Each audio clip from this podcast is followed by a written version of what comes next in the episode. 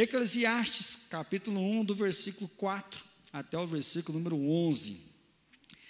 Geração vai, geração vem, mas a terra permanece para sempre. Levanta-se o sol e põe-se o sol e volta para o seu lugar, onde nasce de novo. O vento vai para o sul e faz o seu giro para o norte. Volve-se e revolve-se na sua carreira e retorna aos seus círculos. Todos os rios correm para o mar, e o mar não se enche. Ao lugar para onde correm os rios, para lá tornam eles a correr. Todas as coisas são canseiras, tais que ninguém pode as exprimir. Os olhos não se fartam de ver, nem se enchem os ouvidos de ouvir. O que foi é, e o que há de ser, e o que se fez, isso se tornará a fazer. Nada há, pois, novo debaixo do sol. Há alguma coisa de que se possa dizer, vê, isso é novo. Não, já foi nos séculos que foram antes de nós. Já não há lembrança das coisas que precederam, e das coisas posteriores também não haverá memória entre os que hão de vir depois delas. Nós começamos na quarta passada a estudar o livro de Eclesiastes. Né? Algumas pessoas falam que é um dos livros mais mal-humorados da Bíblia, porque Salomão, ah, provavelmente com seus 60 anos de vida, para um judeu ele já estava aí com o pé na cova, a expectativa de vida não era maior do que isso. E Salomão é aquele que olha para trás e fala: Eu sou filho de um rei, me tornei rei, tive um grande encontro com Deus, porque o momento Deus se revela para ele e fala: Olha, pede o que você quiser que eu vou te dar. Ele fala: Deus, eu quero sabedoria para poder reinar sobre o teu povo, para cuidar sobre o teu povo. Diz que aquilo deixou Deus tão feliz, né? deixou Deus tão contente, que Deus fala: Não vou te dar apenas sabedoria, mas vou te cobrir com riquezas e com honras e com bens. E aí nós vemos, né, até os filmes vão falar as minas do rei Salomão, né? Quem lembra do Alan Quartman, até os trapalhões fizeram filmes sobre isso antigamente, mencionava muito que a sabedoria e riqueza. Salomão é muito ligado à sabedoria e riqueza, sabedoria e dinheiro. Agora, como olhar para o homem que é considerado o homem mais sábio do mundo? Né? E aí nós não estamos falando só de inteligência. Quando nós falamos que ele era o homem mais sábio, a ideia é que ele, além do conhecimento, ele sabe colocar esse conhecimento em prática. Porque existem muitas pessoas que são inteligentíssimas, mas na hora de colocar isso em prática ele não consegue. Haja visto quem está na faculdade aí, nós temos professores que são considerados cabeções, mas na hora de dar aula o bicho não consegue passar nem aquilo que realmente ele sabe, ele tem dificuldade de transmitir. A sabedoria é aquela que vem de uma forma prática, então nos desafios do dia a dia, nas, nas, escolhas que tem que ser feito, o homem sabe, a mulher sabe, ele pega todo o seu conhecimento, toda a sua inteligência e ele consegue fazer essa transferência para a vida prática. Então, olhar para Salomão é pensar num cara rico, um cara sábio, um cara que viveu bem a vida. Só que quando nós vamos para Eclesiastes, é isso que a gente percebe ao contrário. Nós percebemos ele olhando para a vida e fazendo realmente um relato nu e cru. Ele não fica floreando, ele começa a olhar na perspectiva dele, ele diz que a vida é uma constante enfado. E aí o texto que nós lemos hoje, o que ele está dizendo aqui, geração vai, geração vem. O sol se levanta e o sol se põe.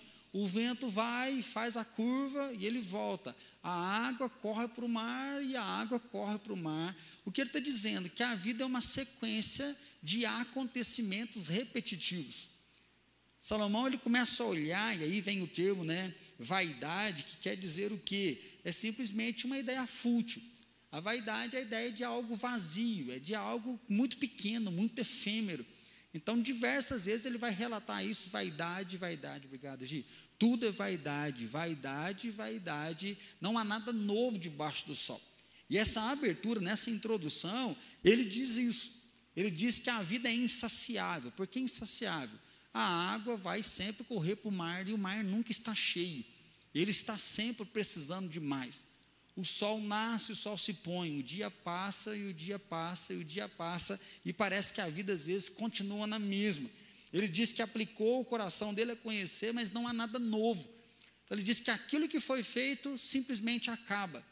E aí surge, ah, isso é novo. Não, isso já aconteceu lá então, ou seja, é uma sucessão de acontecimentos repetitivos. E é um momento, então, que ele fala que parece que não vale a pena. O pastor Ed René, ele chega a falar, né, o seu livro sobre o Eclesiastes, que o Eclesiastes revela muito tédio. Né? Então, assim, o que, é o tédio? Tédio é quando você está lidando com né, essa aparência enganosa da vida. Você tem uma expectativa, você tem uma esperança de que algo bom aconteça, que algo novo aconteça, só que aí nós nos frustramos diante disso. Isso é a vaidade, é você olhar para uma esperança, uma expectativa e ela é frustrada, não acontece. Nós caímos então onde? Caímos no tédio. O tédio, ele vai dando esse cansaço, essa fadiga de tentar e não conseguir. Então chega um momento que você já não sabe mais o que você quer fazer. Existe tantas coisas serem feitas que chega um momento que você já não sabe o que você faz. A gente brinca muito pensando em tédio por causa da Alice em casa. Como ela é sozinha, né, não tem irmã nesse tempo de pandemia, fica muito em casa, então chega uma hora que os brinquedos estão para a casa inteira e ela fica, começa a andar igual uma barata tonta. Ou seja, ela vai no quarto, ela vai na sala, ela pega uma boneca, pega um outro negócio, ou seja, ela brinca com tudo, não brinca com nada, até uma hora que ela cola na gente, fica lá, né? Você fala assim, Alice, o que você quer fazer? Eu quero brincar. Brincar do quê? Não sei. Né? Tá, você quer brincar? Quer, mas brincar do quê? Não sei. Você fala, vai brincar. Tá, mas vamos comigo, ou seja, me direciona, me dá um caminho, porque os caminhos que eu tenho não tem graça, já não tem sentido. E aí olhar para Salomão e ver alguém que está desse jeito. Né? Em todo o livro ele vai dizer: olha, eu apliquei meu coração ao conhecimento, mas vi que o muito conhecer é enfado, é enfadonho. Ou seja, fui lá, conheci, conheci, conheci, mas o conhecimento dói tem coisas que o conhecimento não resolve. Ele diz que ele aplica o coração dele a trabalhar muito. Aí ele vai trabalhar, trabalhar, trabalhar, e chega uma hora e fala qual que é o fruto do trabalho? Seja, é enfadonho, porque você trabalha, trabalha, trabalha, e depois trabalha, trabalha, trabalha, e depois trabalha, trabalha, trabalha, e você gasta dinheiro para conquistar um sonho, parece que esse sonho nunca é conquistado, e quando você alcança um, já vem outro, então, essa relação todo dia, vai trabalhar, e aí você está animado, cuidando do teu filho, dali um pouco o teu filho te despreza, teu filho xinga você, o teu filho não valoriza o que você está dando, então assim, para que, que eu estou trabalhando? Para que, que eu estou gastando toda a minha vida diante de tudo isso que está acontecendo, das coisas que estão vindo? Né? E aí é esse momento, então, que Salomão está descrevendo para nós. Como olhar para tudo isso e continuar vivendo? Como olhar para esse tédio de olhar para as nossas relações, de olhar para os nossos sonhos, olhar para essa pergunta existencial: qual é o sentido da vida?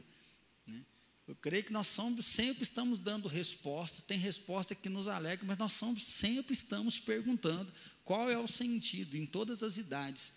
Né? Os pré-adolescentes, adolescentes estão querendo viver, querem a libertação dos seus pais, porque eles sabem que é melhor. Aquele que já chegou nos 30 está questionando, cheguei na metade da vida, não fiz nada, estou né? devendo, e preciso dar uma ajeitada. O que já fez 40 já começa, nossa, preciso ser mais maduro, preciso aproveitar mais a vida, que agora já virou da metade. O de 50 já começa a ficar naquela perspectiva, que já está ficando mais velho, já virou avô, e não, não ainda tem muita vida para frente. O de 60 começa a ver que algumas enfermidades chegam limitações começam a chegar, a crise da invisibilidade, ou seja, começa a passar na rua, nos lugares, as pessoas não notam mais pela beleza física, é mais por aquilo que pode fazer. Aquele que chega aos 70 está novo, mas no Brasil muitos não passam de 70, então estou novo demais para morrer, mas parece que eu tenho mais passado do que futuro. Então, assim, qual é o sentido da vida então? E aí hoje eu queria desafiar você junto comigo a olhar realmente para esse tédio, olhar para essa dificuldade e aprender a viver um dia de cada vez.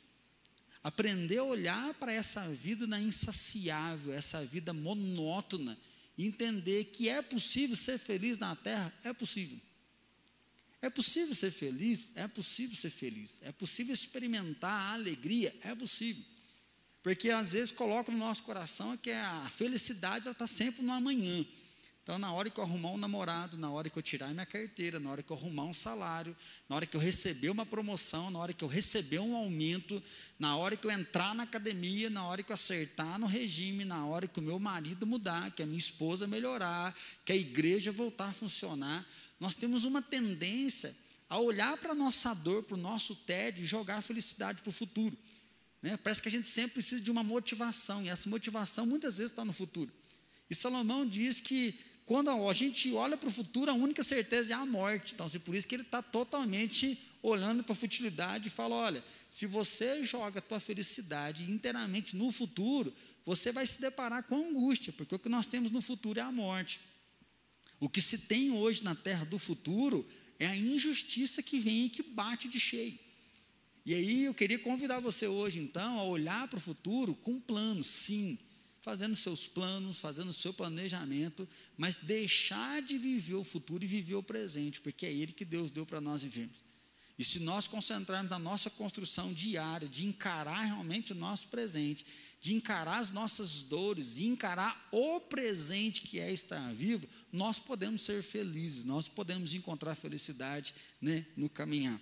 E é o que nós esperamos. Né? Então, quais são os desafios para hoje? É ver tanta injustiça. Hoje de manhã eu vi uma reportagem que prenderam um cara, não lembro se foi São Paulo ou BH, com um bebê, e o bebê estava chorando muito. E aí chamaram assistente social e descobriram que o bebê não era filho dele. Ele só pegou esse bebê, essa criança, com a mãe para poder pedir dinheiro na rua. E aí foram conversar com a mãe e a mãe disse que sabia disso. O detalhe é que ela estava cobrando para emprestar o filho para o cara pegar o dinheiro. E aí me cortou o coração, porque no final da reportagem diz que né, a assistência social devolveu a criança para a mãe. Assim, a mãe está agenciando seu filho para que ele fique deitado o dia inteiro numa calçada no colo de um homem. Aí não falou se há parentesco, se há uma amizade ou não. Essa criança está ali, não pode brincar, não pode correr, ela está limitada a um lugar, correndo um risco de Covid, né, um cara se aproveitando, pegando dinheiro e ele vai repassar uma parte para a mãe. E aí devolve essa criança para a mãe. Não, verdade, não pode afastar da família, mas como que você devolve uma criança dessa para uma mãe que aluga o seu filho para uma pessoa pedir dinheiro? Então, assim, injustiça. Essa injustiça nós encontramos ela quando, desde que o mundo é mundo, a injustiça vem vindo. Por quê? Porque o pecado entrou no coração do ser humano, o ser humano está fazendo maldade. Nós temos visto o nosso próprio país né, os hospitais de campanha, né, nós estamos vendo que a maioria hoje estão engavetados, guardados, com coisas apodrecendo, com coisas sendo jogadas fora, com testes contra o Covid né, sendo aí é, invalidados, porque venceram e não foram usados. Então, assim, dinheiro, dinheiro sendo jogado fora. Como a gente olha para isso e a gente anima a viver na honestidade, né, viver diante da justiça. A individualidade. Cada um para si, Deus para todo mundo. Eu sou teu amigo até que nós dois não tenhamos que competir.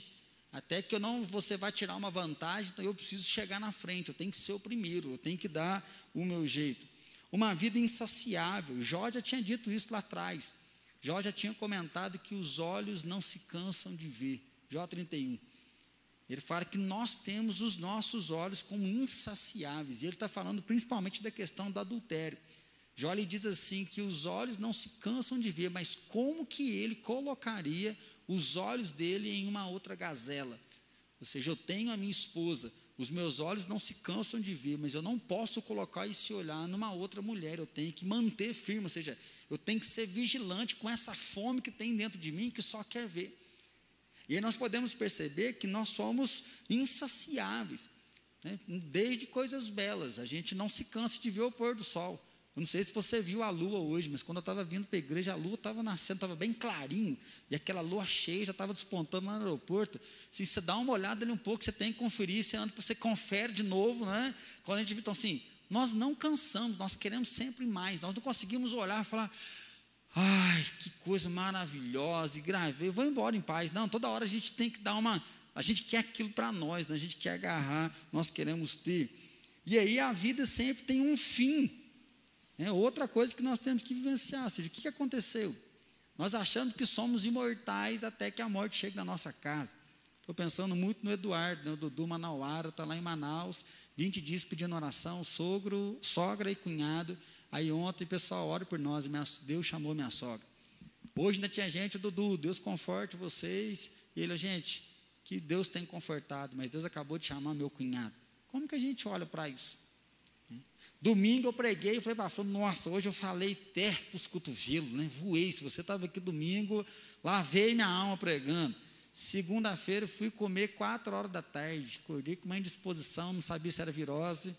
Covid até que eu não fiquei com medo, não, porque eu estava meio passando mal, querendo né, vomitar. E deu aquela carreirinha e vai no banheiro, aquele corpo ruim, doendo a junta, tudo, e a Fran faz comida, você sente o cheiro do tempero, dá vontade de jogar tudo fora, e eu olho para a Alice comendo carne, e eu que sou carnívoro, no último, falo, credo, como é que consegue comer um negócio desse? Quatro horas da tarde, comendo meia pera, empurrada, para poder né, não passar mal. Então, assim, a vida tem fim. Um dia você está no gás, e no outro dia você está no pó. Né? E aí tua mãe faz o teste, né? Falei, calma, é. Mas ontem acordei bem, hoje eu estou zerado. Então, assim, a vida é muito, muito frágil. Nós achamos que nós somos fortes, até que a gente se depara com essa fragilidade que nos afeta, que nos machuca para caminhar. Né? E aí vem muito isso, o que, que adiantou? Fiz certo. E aí eu acho que é, quando nós ficamos mais velhos, isso pesa mais. Que quando nós somos mais novos, o mais novo ele acha que ele não vai morrer, por isso é muito daquela inconsequência, daquela coragem, né?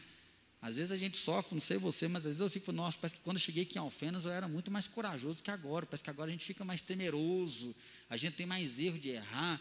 Mas parece que quando é mais novo a gente não vai morrer. Depois que a gente está mais velho, a gente fica, nossa, eu tenho que acertar, tenho que tomar cuidado. Então, assim, a gente começa a pesar um pouco mais a nossa condição na vida.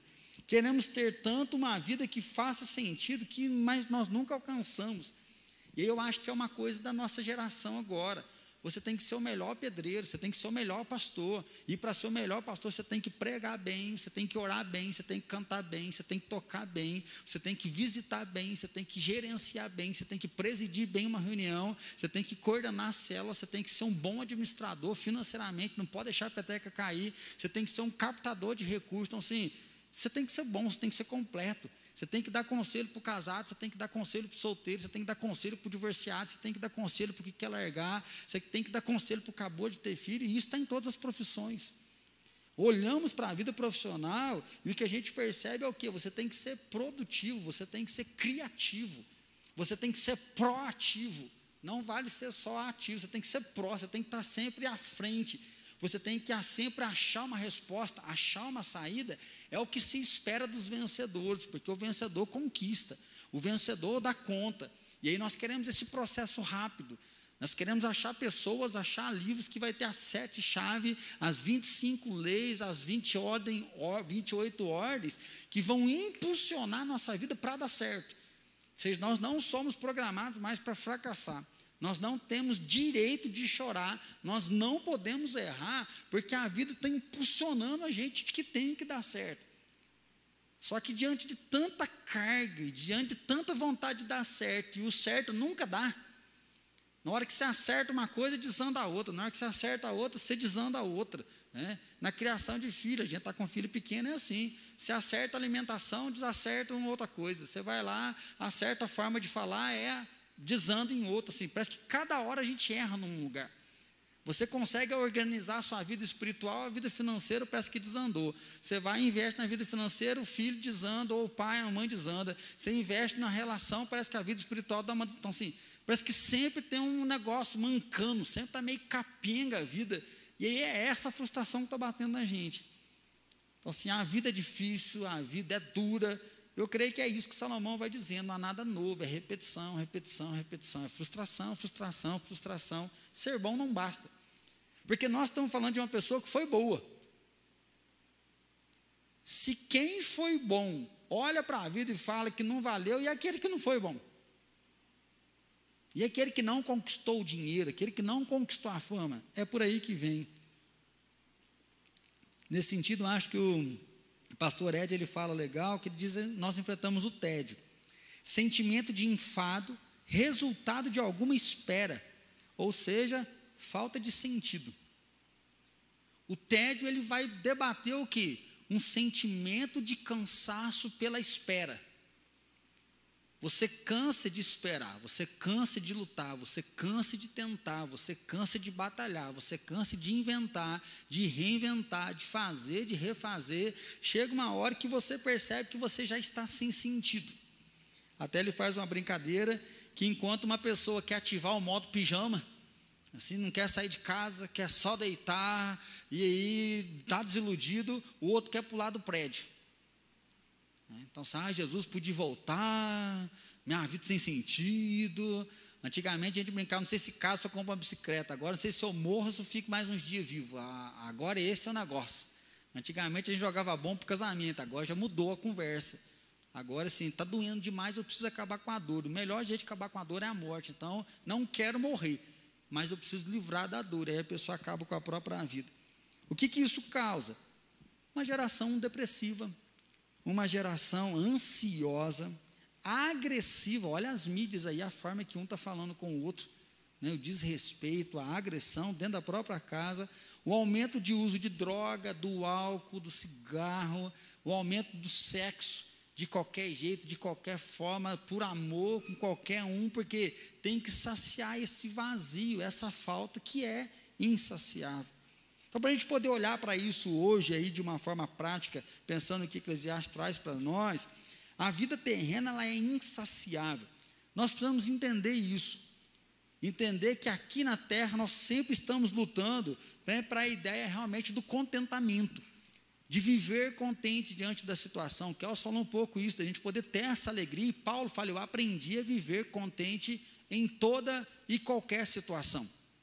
Mas Paulo vai falar de momentos de cadeia, um momento de abandono. Ninguém veio me ver, fiquei sozinho, vocês me abandonaram. E aí nós estamos vivendo nessa luta do dia a dia. Então Salomão ele vai falar de um movimento contínuo e Lutero ele vai dizer o que? A água tem um movimento contínuo, que é o que? Ela vai evaporar, condensar e precipitar. Ela evapora, condensa e volta, ou seja, a água vai e vem, o rio e o mar continuam na mesma. Esse ciclo não para. O sol nasce, o sol desce. Uh, graças a Deus, acabou o dia. Não é assim? Mas dali um pouco o gado já está cantando. Eu não sei antigamente, mas hoje, quatro, cinco horas, o gado já está cantando, foi miserável, né? Não dá para ser pelo menos às seis, né? Tem que ser três horas da manhã, lá em casa tem muito galo. Assim, que, que miserável que tem que acordar três horas da manhã. Então, assim, nós não temos sossego mais. E isso se você ainda não deixa o teu celular com um pouquinho de volume começa. Você está deitado, tentando apagar a mente, está lá. Gente, quem que está mandando tanta mensagem desse jeito?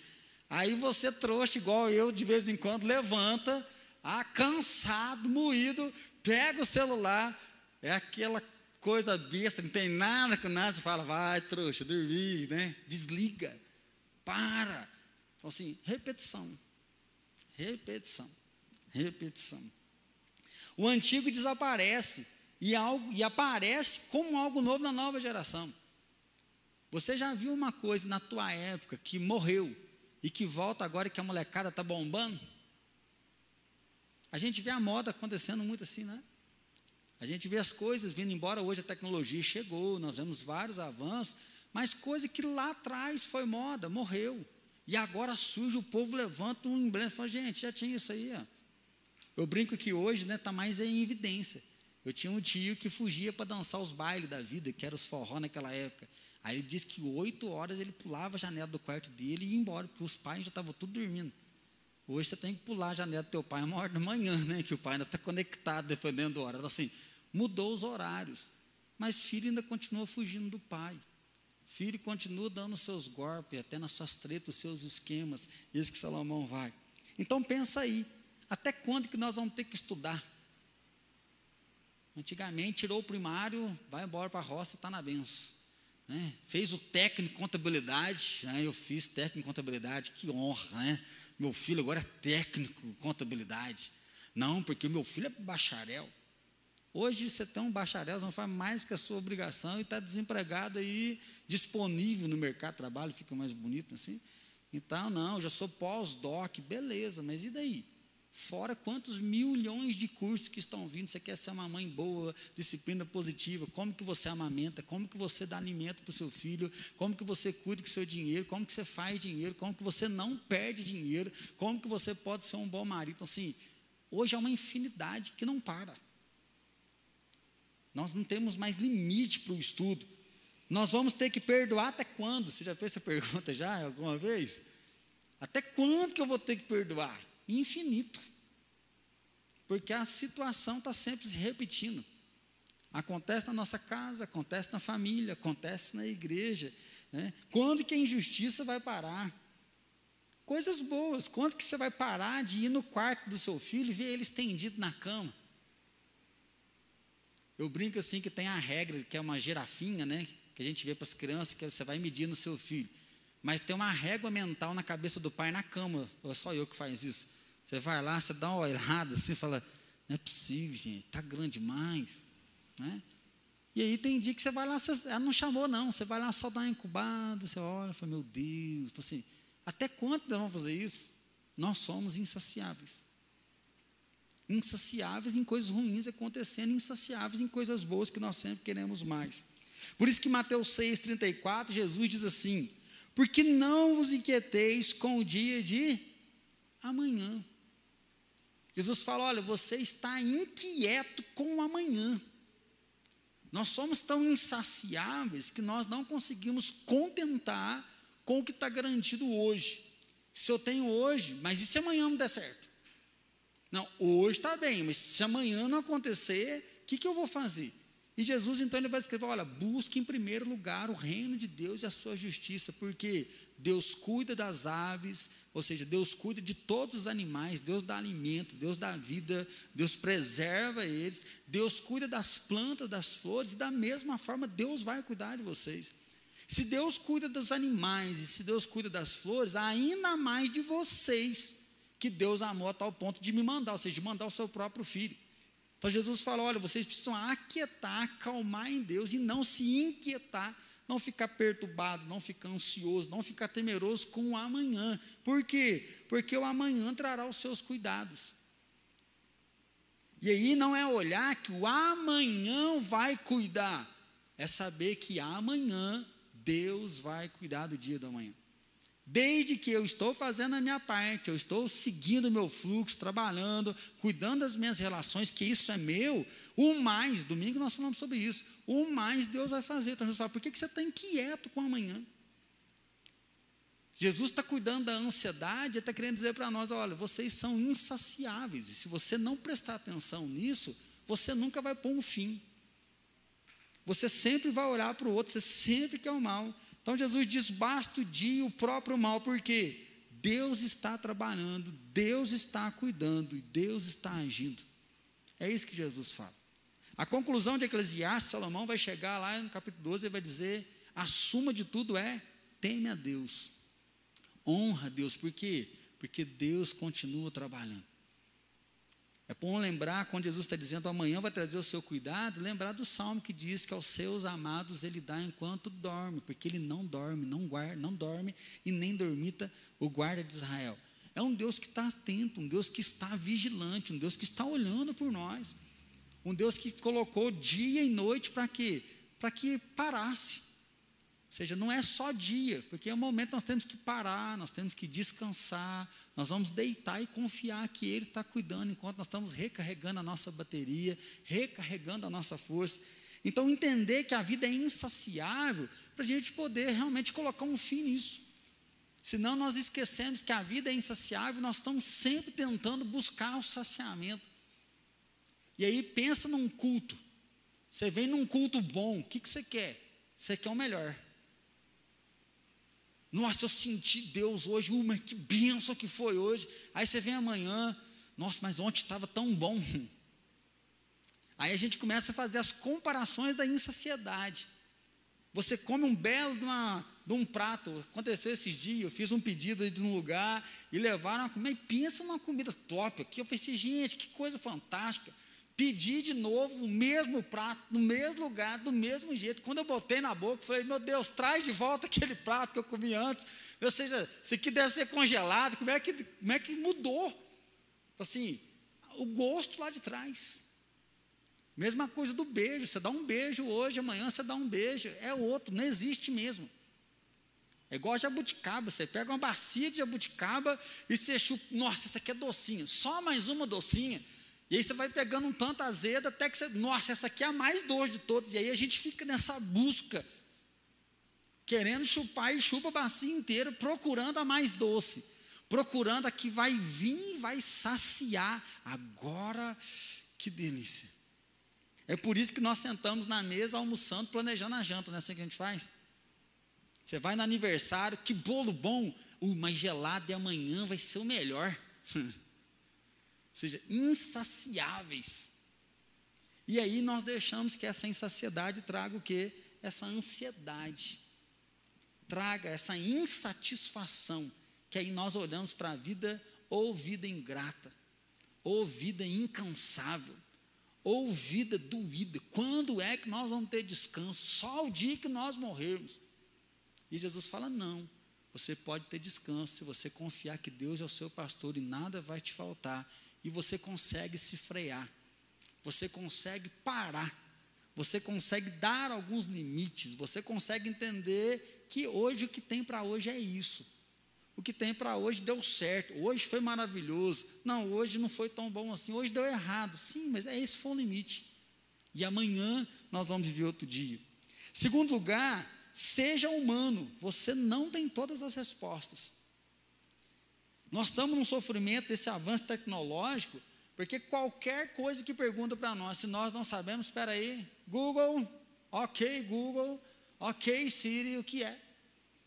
Eu dou risada porque a Alice, com quatro anos, a gente ela fala, papai, o que, que é isso? Não sei. Ah, então vamos perguntar para o Google. Falei, vai lá, pergunta para ele, vê que ele sabe de tudo. Só que nós queremos carregar isso. E aí nós vivemos em comparações, porque eu sou pastor e o Platini gosta mais de mim ou mais do Platini? Ah, o Kelso chegou agora, como que vai ser essa relação? Ah, mas a nossa igreja com a igreja do fulano, com a igreja do Bertão. Não, porque na minha igreja tem isso, não, porque na outra igreja tem aquilo, porque essa igreja é desse jeito. Nós vivemos sempre num nível de comparação que nós não conseguimos falar, olha, nós estamos bem. É, é isso que somos, nós somos isso.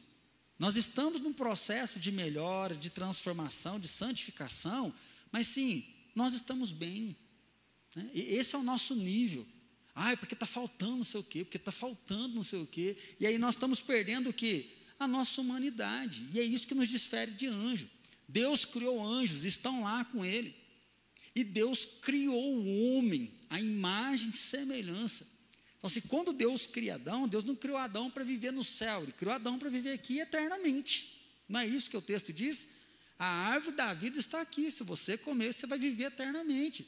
Deus criou um homem que sente. Deus criou um homem de carne e osso. E esse homem, infelizmente, pecou, e hoje nós concebemos o pecado, então nós lutamos contra o pecado.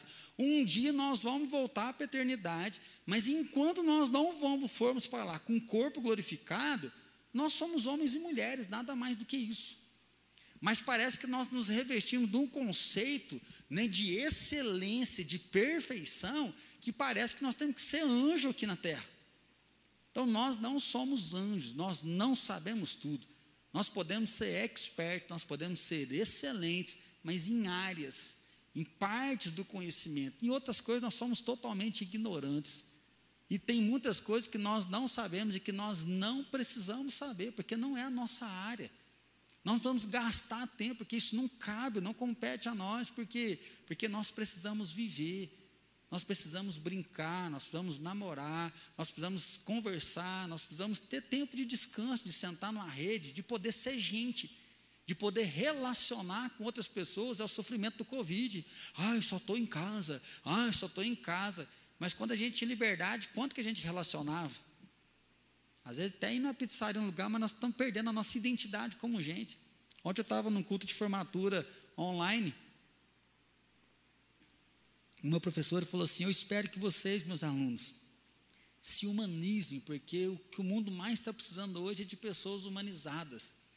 O que eu mais ouvi na faculdade é isso. Os hospitais estão humanizando, olha que benção. Agora você vai ser recebido lá na portaria por alguém que está humanizado, um atendimento humanizado. Tem visto isso lá na Santa Casa. Pensa na oncologia, um tratamento top. Você chega lá, a secretária já sorri. E seu pai, como é que está? Você já acostumou com a minha cara lá, já sabe que eu estou lá. Um dia eu estava sentado lá por causa do tio da Fran. A secretária me viu, e o tio dela era outra secretária. A do meu pai falou assim: Ah, mas teu pai não tem consulta hoje, não, né? Eu falei: Não, hoje é outro paciente. Ah, então tá bom. Sempre pergunta: Você está com dificuldade? Não, está aqui no WhatsApp, você manda para mim. Trouxe o exame, está na internet, manda no meu WhatsApp, eu já imprimo para você, eu já levo. Assim, um serviço do SUS totalmente humanizado. Só que o que é triste falar de humanização é porque nós somos humanos. Por que, que tem que humanizar a gente? Assim, a maldade veio de tal forma, a injustiça veio, que corrompeu a nossa humanidade. E agora tem que se humanizar. Por quê? Porque a saúde estava tratando como se fosse um pedaço de gente. Você chegava lá, a secretária nem olha na tua cara, o médico então entra em trânsito, faz uma receita sem pôr a mão no você e já te despacha porque tem meta, porque ganha muito pouco, porque tem muita gente para atender. E aí é isso que nós estamos resgatando. Então, assim, nós estamos fazendo nada mais, nada menos do que voltar lá no Jardim do Éden, entender que Deus fez homem e Deus fez mulher, e nós estamos aqui então para viver como seres humanos. Então você tem que ser produtivo, você tem que dar resposta, você tem que deixar todo mundo feliz. E aí esse desafio, todo mundo tem que estar feliz com você. Todo mundo tem que sorrir com você, você tem que agradar todo mundo. A Fran está fazendo vários cursos para poder trabalhar com as crianças. Ela está falando assim: como que a gente machuca os nossos filhos sem perceber? Você leva o seu filho no lugar e ele está com um carrinho. Aí ele viu uma outra pessoa que às vezes ele nunca viu, às vezes até conhece. Ele bate o zoião no carrinho do teu filho. Você fala assim, presta para ele. Teu filho fala, ah, ah, você mete a mão e arranca e põe na mão da outra criança. Que pai que nunca fez isso? Aí tá, aí você já cresceu, você comprou um carro bala, carro dos sonhos, o bichão tá limpinho. Aí vem uma amiga, exemplo, diz que é o fulano, que fala, onde você comprou esse carro? Você fala, dá uma volta, tá aqui a chave. Não, você fica a chave quietinho no bolso, você mostra, não deixa o caboclo pôr a mão, mas no teu filho você tem que ir lá arrancar ele. Por quê? Porque o teu filho é obrigado a fazer a outra criança feliz. Mas nós podemos guardar o nosso carro, mas nós temos que ser cordial, nós temos que responder bem às pessoas. Então, assim, há uma necessidade que não pode deixar o outro se frustrar. Ou você falou tal coisa, fulano está magoado. Tá, se eu falei e errei, eu tenho que pedir perdão, mas às vezes eu falei a verdade. Quem tem que se ver é o outro, não sou eu. Mas isso pesa sobre nós. Né? Então Deus não fez anjo, mas Deus fez homens e mulheres. O que Salomão vai dizer é o seguinte: conhecer é libertador, mas você não está errado se você não sabe sobre tudo. Salomão diz: Olha, eu apliquei, eu dediquei em conhecer. Então ele fala assim: ó, conheça, estude, aprenda. Aprenda na universidade, mas aprenda nas entrelinhas, aprenda nos provérbios, aprenda nas relações. Mas não tenha vergonha de falar que você não sabe de tudo. Não tenha medo de falar que você é limitado. Por quê? Porque isso aí, o único que sabe todas as coisas é Deus. Viva bem com o que você sabe. Seja contente com o seu nível, contente com o momento onde você está. Seja melhor na versão de você mesmo. Isso não quer dizer que nós não estamos em busca de, da perfeição, de melhorar, mas nós temos que parar de querer fazer sempre o máximo. Porque nós não aceitamos quem Deus nos fez, a gente quer sempre mudar aquilo que Deus colocou em nós, aquilo que tem de melhor em nós, a nossa identidade. Nós temos que sempre ter inveja do outro, querer ser igual ao outro, enquanto Deus nos fez únicos, ninguém copiar a gente. Não ser bom em tudo não é pecado. Pecado é você enterrar o seu talento. Jesus vai trazer a parábola que um ganhou um talento, mas por medo de multiplicar, ele enterra. Ou seja, o talento que Deus te deu não enterra. Mas isso não quer dizer que você tem que ser bom em tudo. Tem coisa que nós não somos bons. A medicina entendeu isso. A medicina fez um caminho muito legal. Porque você tem diversas áreas. Você vai no oftalmo, que ele é ali o batidão do óculos, o outro é bom nisso, o outro faz aquilo, o outro faz aquilo, o outro faz aquilo outro. Você vai um que é do coração, o outro que é do pulmão, o outro que é do rim, o outro que é do osso, o outro que é só do sangue. Ou seja, cada médico está numa área, por quê? Porque não tem jeito de saber de tudo. Você pode dar até uma geral, mas você é bom. Ô, João, liga aqui, que eu acho que ficou meio escuro agora. Então, assim, você pode até dar uma geral, mas não sabe tudo. Nós precisamos aquietar o nosso coração, saber que Deus é o Senhor de todas as coisas, que Deus sabe tudo, mas que nós temos limites. Em último lugar, redefina o seu conceito então de felicidade. E aqui nós vamos finalizar. Então, primeiro, o mundo é insaciável. Se você não aprender a colocar um ponto final e saber que eu preciso me contentar, eu quero mais, mas eu preciso acalmar, aquietar, acalmar, porque essa infinitude vai vir sempre, você vai ficar nesse desespero. Jesus fala: calma, deixa o amanhã, vai trazer os seus cuidados, concentre hoje. O outro, segundo ponto, é o que? Nós somos homens, e por ser homem ou mulher, nós somos limitados, nós não somos anjos, e Deus nunca chamou a gente para ser anjo aqui na terra. Deus disse que um dia nós vamos ser ressuscitados, nós vamos, quem não morreu, vai ser né, arrebatado, e aí nós vamos ter um corpo glorificado, mas enquanto isso, Nós estamos aqui, nós somos pó. Ao pó nós vamos tornar. A Bíblia diz isso. Nós viemos do pó e ao pó nós vamos tornar. Então nós temos que aprender a viver como homens e mulheres que choram, que não sabem tudo, que buscam conhecimento, que buscam o melhor, mas nós somos limitados, sim. E Deus que deu esse limite para nós. Deus colocou um limite. Em terceiro lugar, então, redefine o seu conceito de felicidade. O Ed René Kivitz, ele diz que não há felicidade terrena. Porque na terra nós sempre colocamos no futuro, e eu já comentei no começo, o que o futuro nos reserva é morte. Se você viveu 10 anos, você quer 20. Se você quer 20, você quer 40. Se você quer 50, você quer 60, você quer 70. Geralmente quer morrer quem está chateado com a vida. Ou quem está doendo demais. Ai, não aguento mais, Deus me leva. A gente, ai, Deus tem piedade, queria que o Senhor curasse, mas está muito difícil, leva. Eu gosto muito daquela piadinha que tinha uma senhora que estava no hospital, bem dizer, morta, e os médicos desenganaram, e ela não queria conversar com ninguém mais, até que um pastor foi lá e falou assim, vou orar para Deus te abençoar, ela, uh, uh, uh, não, vou orar para Deus trazer cura, não, vou orar para Deus dar sabedoria para o médico, para o médico curar, então vou orar para você já morrer agora de uma vez,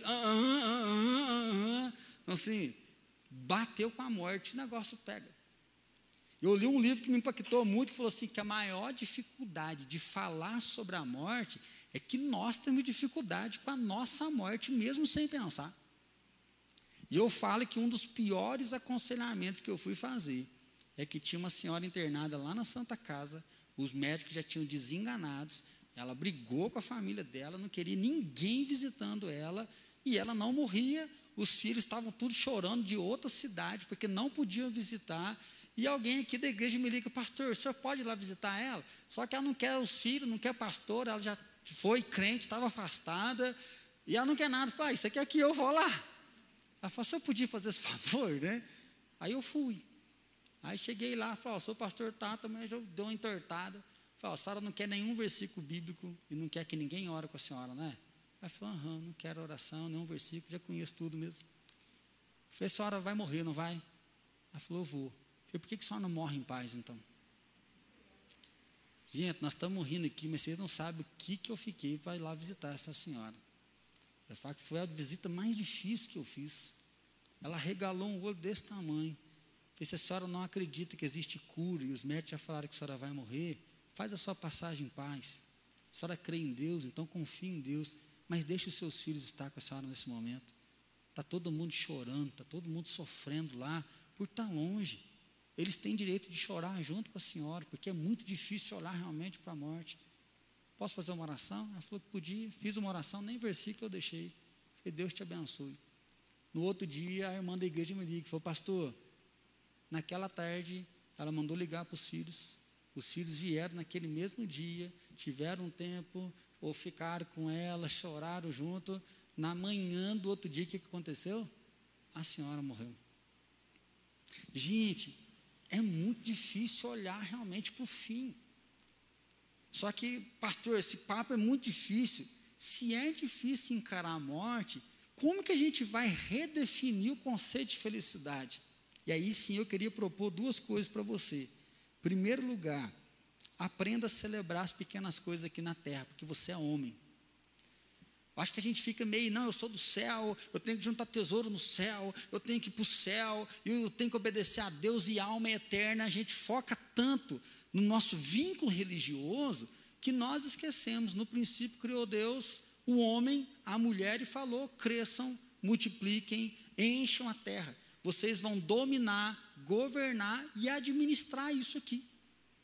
Então, assim, o nosso primeiro chamado né, como homens aqui, é de poder viver na terra. Então, assim, a vida é uma constante repetição? É. Ela é insaciável? É. Ela está cheia de dor e injustiça? Tá. Mas ela está cheia de alegria. Porque olhar o filho de noite na cama traz alegria. Porque o dia que vai dormir na casa da avó, você dá uma passada no quarto, você fala assim, o que, que eu estou fazendo aqui? O que, assim, pai, eu vou entender o que, que é isso. Quando você olha o bichinho crescendo, aquilo é alegria? É. Traz satisfação? Traz. Você está num banquete com algumas pessoas, às vezes comendo ali um mexidão. Domingão, você vai lá e dá uma geral na geladeira, joga tudo que tem na panela, você senta até na panela com a colher. É bom. É bom. Quem que não fez isso? Quem que não fez isso? Até os ricos fazem. Ainda esquenta marmita, porque às vezes tem comida em casa e faz um, um mexidão. Comer um banquete com picanha, com camarão, um negócio que você nunca comeu, que você põe na boca, fala que vontade de comer, mas só daqui a um ano, agora que eu vou juntar um dinheirinho para comer. É bom. É bom. Você passar mal o dia, igual eu passei segunda, é horrível, mas hoje você está aqui, ó, Deus, muito obrigado, estou vivo, que esse negócio nunca mais me pegue. É, é bom de novo viver. É bom de novo sentir o sol na pele, é bom de novo poder tomar um banho bem relaxante, deitar na cama. Ah, eu não sei vocês, mas a Fran fala que eu dou uma gemida para dar uma, uma ajeitada, então assim, pequenas coisas. Fala que coisa mais besta, essa é a minha besteira da felicidade. Cada um tem suas coisas bestas que vale a pena, que marca, e que isso mostra, eu sou da terra, eu sou daqui. Coisas felizes, pequenas, que marcam a nossa família. Tem coisa que é da família da gente. A forma de falar, eu brinco, minha sobrinha hoje mandou uma mensagem para meu irmão que é aniversário dele. Mas é a mesma coisa de escutar meu irmão mais velho falando. Nossa, aqui não tem jeito, de, né? Até os verbetes que se usa são coisas nossas, da nossa gente, da nossa história, do nosso povo. E coisas que Deus deu para nós. Por isso que fala, alegre-te, homem, com a mulher da tua mocidade, juventude. Por isso que fala, né, honra teu pai e tua mãe, porque tudo te vai bem, de poder celebrar realmente a nossa família. Então pense nas coisas pequenas, pense no cuidado de Deus, pense nas alegrias, nas conquistas e nas vitórias que Deus colocou na nossa mão. Nós temos um chamado a humanizar mas não para querer abençoar o mundo, humanizar para poder perceber que Deus nos fez homens à sua imagem e semelhança. E quanto mais nós resgatamos a nossa humanidade, mais nós resgatamos Deus em nós.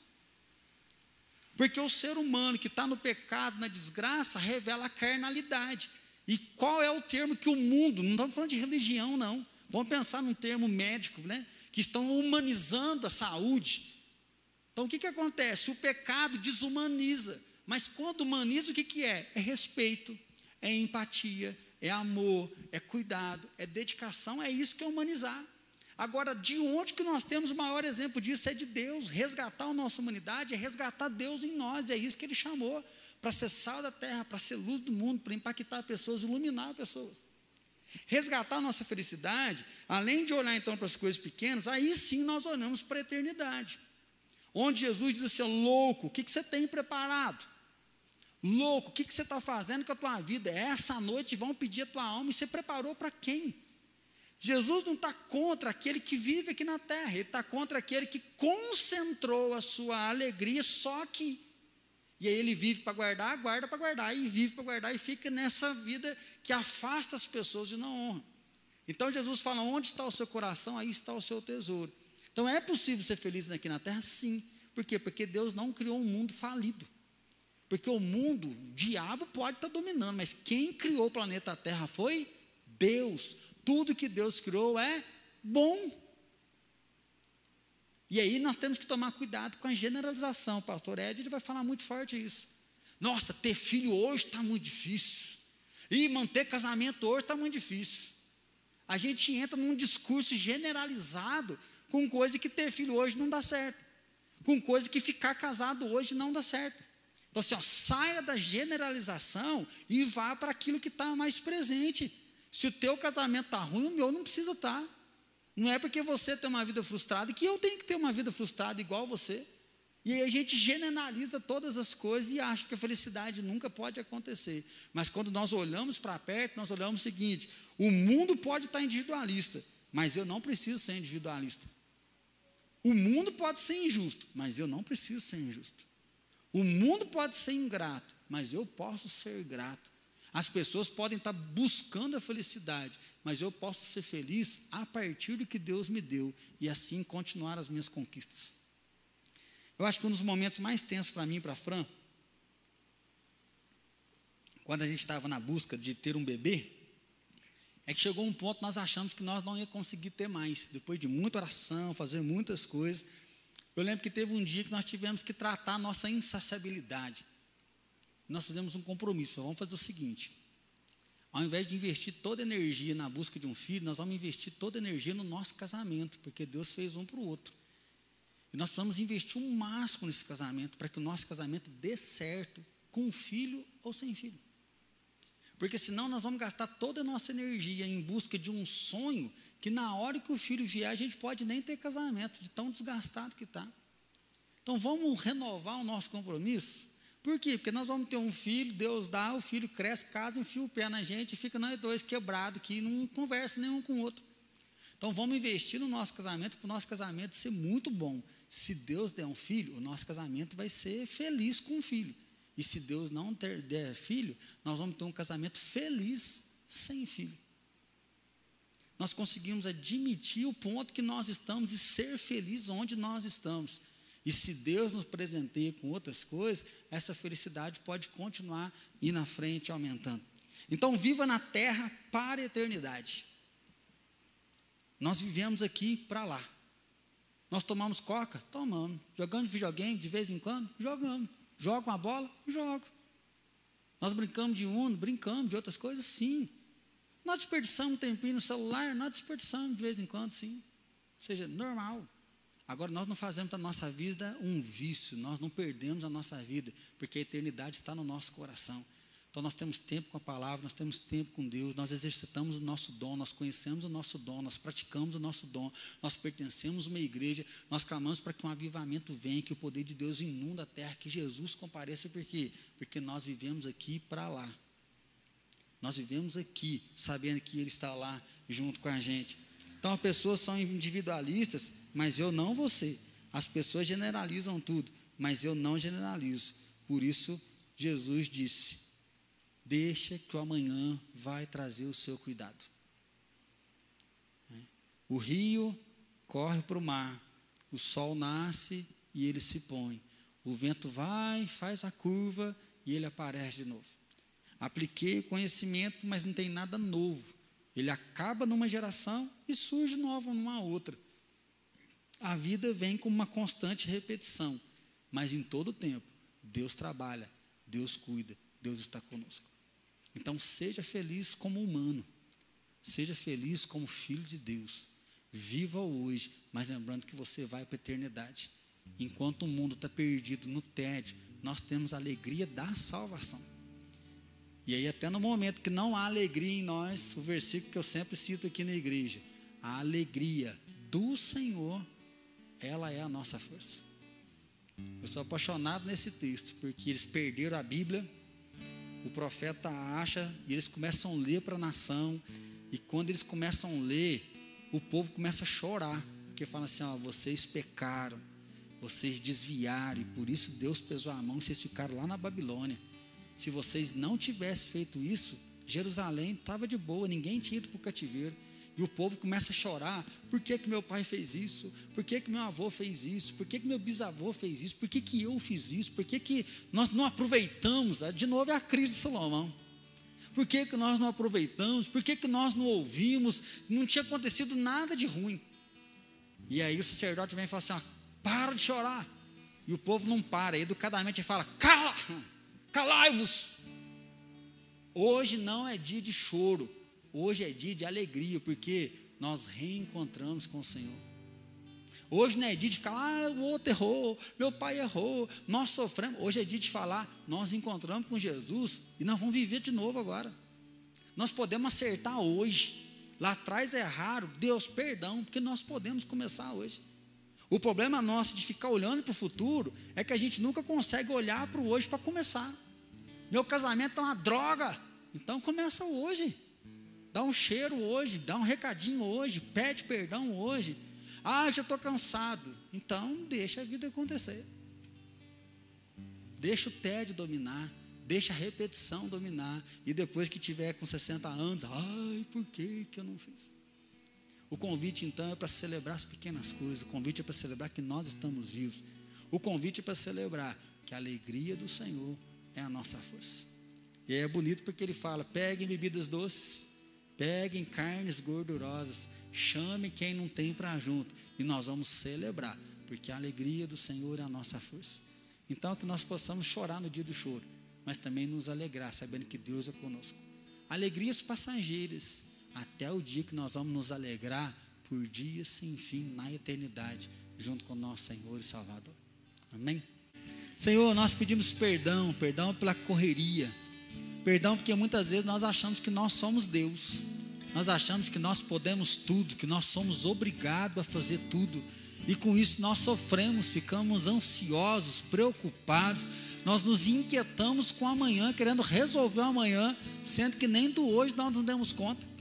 Ó Deus, nós queremos colocar hoje a nossa fragilidade, colocar hoje a nossa fraqueza. Nós queremos ter coragem de chorar, ó Pai. Chorar a derrota, chorar aquilo que se perdeu, chorar o nosso fracasso. Nós queremos celebrar os dias ruins com a tristeza. É assim que a gente celebra a tristeza, nós choramos, nós entristecemos, nós iramos, a tua palavra diz irai nós podemos irar. Pai, nós iramos com a injustiça, nós iramos, ó Pai, com coisas ruins que acontecem. Mas, ó Deus, nós também queremos aquietar o coração em Ti, sabendo que o Senhor está no controle, que o Senhor é Deus, que o Senhor continua trabalhando, que o mundo não virou baderna, que o Senhor continua ainda no centro, governando. Dessa forma, Deus, nós queremos aprender a celebrar a vida, celebrar as pequenas coisas, celebrar as pequenas conquistas, celebrar as vitórias que o Senhor nos deu, celebrar também que nós podemos criar, inventar, reinventar. O Senhor nos deu a tua imagem, o Senhor nos deu a tua semelhança, o Senhor nos deu esse privilégio, Pai, de poder viver com sabedoria sabedoria, com conhecimento. Assim, Pai, nós queremos viver o nosso dom, o nosso talento, abençoando, capacitando pessoas com aquilo que o Senhor nos deu. Pai, nós queremos celebrar também grandes vitórias, grandes conquistas, porque o Senhor tem dado isso para nós. Pai, nós queremos ter paz de viver aqui na terra, mas com o coração ligado à eternidade. Pai, nós sabemos que vivendo um dia de cada vez, nós não anulamos a tua glória, o teu poder, o teu conhecimento. Deus, nós não estamos aqui por acaso e nós marchamos firmado no nosso dia, sabendo que o Senhor cuida do amanhã e que o hoje o Senhor entregou nas nossas mãos. Assim nós queremos fazer o nosso hoje melhor. Nós queremos, ó Pai, elevar o nosso nível. Nós queremos, ó Pai, fazer com alegria, fazer com força, fazer com esmero, fazer o nosso melhor, sabendo que o nosso melhor é para o Senhor, para a honra e glória do teu santo nome. Assim, Pai, nos livra do tédio, nos livra de viver uma vida sem sentido, nos livra de viver uma vida depressiva, como se nós não quiséssemos mais viver. Pai, o Senhor nos deu o dom da vida e nós queremos viver os nossos dias para glorificar o teu santo nome. Assim nos liberta mesmo do mal. Pai, nós queremos clamar hoje uma cura emocional. Pai, falar de um tema desse, muitas vezes enfermidades emocionais vêm, se alojam em nós e nos levam ao fracasso. Ô Espírito Santo, só para hoje teu vento de cura emocional, Pai, só para hoje teu vento de sentido no nosso coração, de saber que o Senhor nos fez e nós viemos de Ti e voltaremos para o Senhor. E assim, Pai, que venha uma noite de paz, uma noite de descanso e que seja um final de mês tremendo, um final de mês de enxergar a tua mão todos os dias, nos dando o privilégio de viver mais um dia para a glória do teu santo nome. E assim, Deus, nós oramos em nome de Jesus. Amém, Senhor.